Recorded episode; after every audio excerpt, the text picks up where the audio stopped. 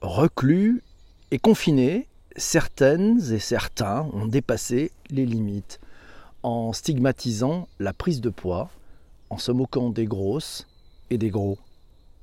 ce qui pourrait sembler comme des blagues potaches pour certaines et certains, ce qui pourrait sembler comme des blagues potaches cache en fait une brutalité propre à toutes les mécaniques de harcèlement. La grossophobie, on en parle ici même dans cet épisode numéro 414 du Digital pour tous. Pour démarrer, je vais porter dans ma voix le chouette billet rédigé par Louisa qui est disponible sur le digitalpourtous.fr. Ça s'appelle Grossophobie et digital. Ouais, nous parlons aujourd'hui de grossophobie. Ce mot grossophobie est entré dans le dictionnaire le 16 mai 2019. Petit tour sur sa définition hostilité envers les personnes grosses ou obèses. La grossophobie repose sur des préjugés selon lesquels les personnes grosses le sont parce qu'elles le veulent bien. Une position qui se manifeste par des comportements stigmatisants et discriminants à l'égard des personnes en surpoids.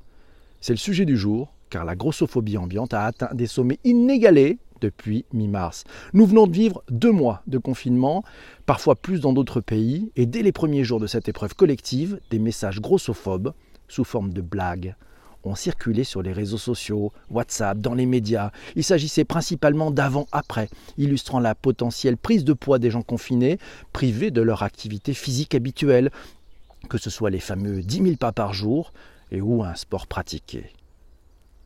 On peut rire de tout, mais pas avec tout le monde certes. Mais il a clairement un problème quand des milliers de personnes meurent du Covid-19 dans le monde, sont hospitalisées, en ressortent parfois avec des séquelles. La première préoccupation de certains devrait être de ne surtout pas prendre de poids. Mais dans quel monde vit-on? Dans la foulée de ces blagues, des centaines de personnes euh, ont improvisé, se sont improvisés coach sur Zoom, sur Instagram. Il fallait forcément faire du yoga, de la méditation. Louisa nous encourage d'ailleurs à aller voir l'hilarant sketch de Maxime Gastol sur le sujet. Bref, la dictature du bien-être était en marche. Si vous avez toutes et tous ressenti cette pression, imaginez un instant ce qu'ont vécu et vivent au quotidien les personnes obèses, grosses ou en surpoids. Le collectif Gras Politique travaille au quotidien pour mieux connaître ces discriminations avec notamment la publication du livre Gros n'est pas un gros mot qui devrait être lu par toute personne, en particulier les recruteurs, les collègues, les médecins, les parents, la famille, les amis. Quelques chiffres édifiants. Les femmes obèses sont huit fois plus discriminées à l'embauche en raison de leur physique que celles présentant un IMC. Vous avez l'indice de masse corporelle dans la norme. Quatre fois plus pour les femmes en surpoids et trois fois plus pour les hommes gros.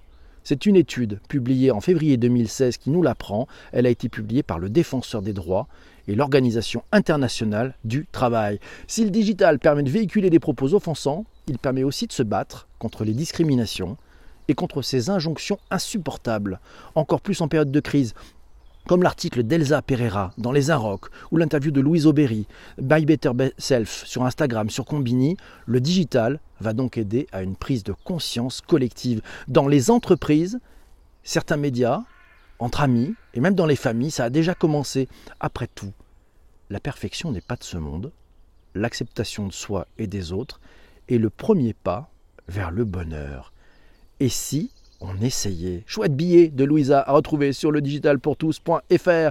Et Louisa d'ailleurs qui nous dit sur Twitter, et ça continue encore et encore, on n'en peut plus de cette pression grossophobe. Il y a d'autres priorités pendant cette crise Covid-19, mais visiblement, IFOP, l'opinion, trouve que c'est capital. Oui, ils ont fait des articles, effectivement, ces sondages. Alors, confinement, arrêtons, arrêtons d'agiter la prise de poids comme une menace. On parlait d'un article dans les Inrocks, le voici, je vous donne quelques bonnes, bonnes lignes. À l'heure de la réclusion forcée, la hantise de grossir est omniprésente et s'accompagne sans surprise d'un discours teinté de grossophobie. Nous sommes en pleine pandémie, des milliers de personnes sont déjà mortes et on s'inquiète de l'image que l'on aura lorsque tout ça sera fini. Et donc le pire qui pourrait nous arriver pendant ce confinement, c'est de devenir gros, apprend-on dans cet article.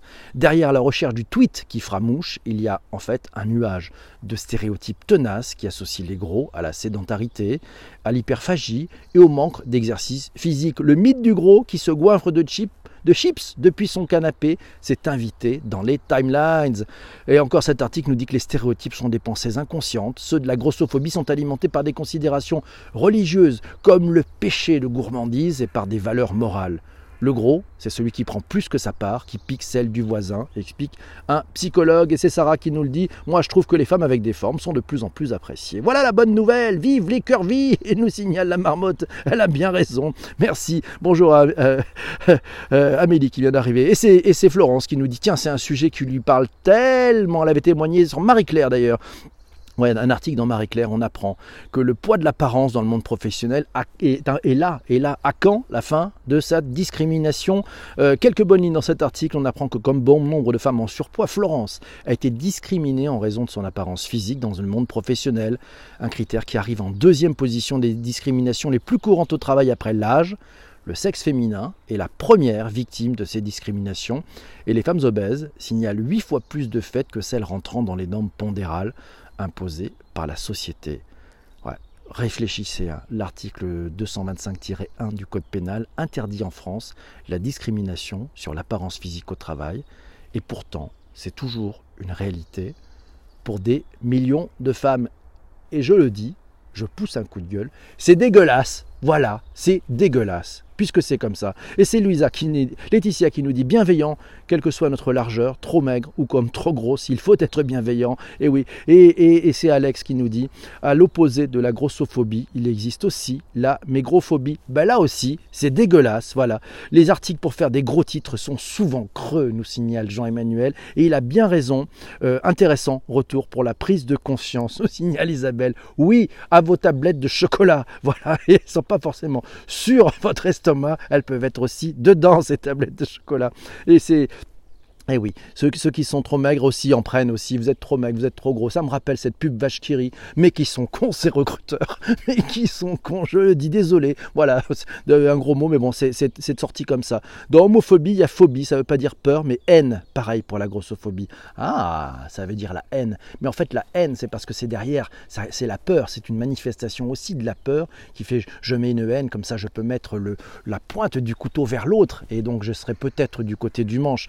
C'est incroyable tout ce que les gens peuvent faire à cause de la peur.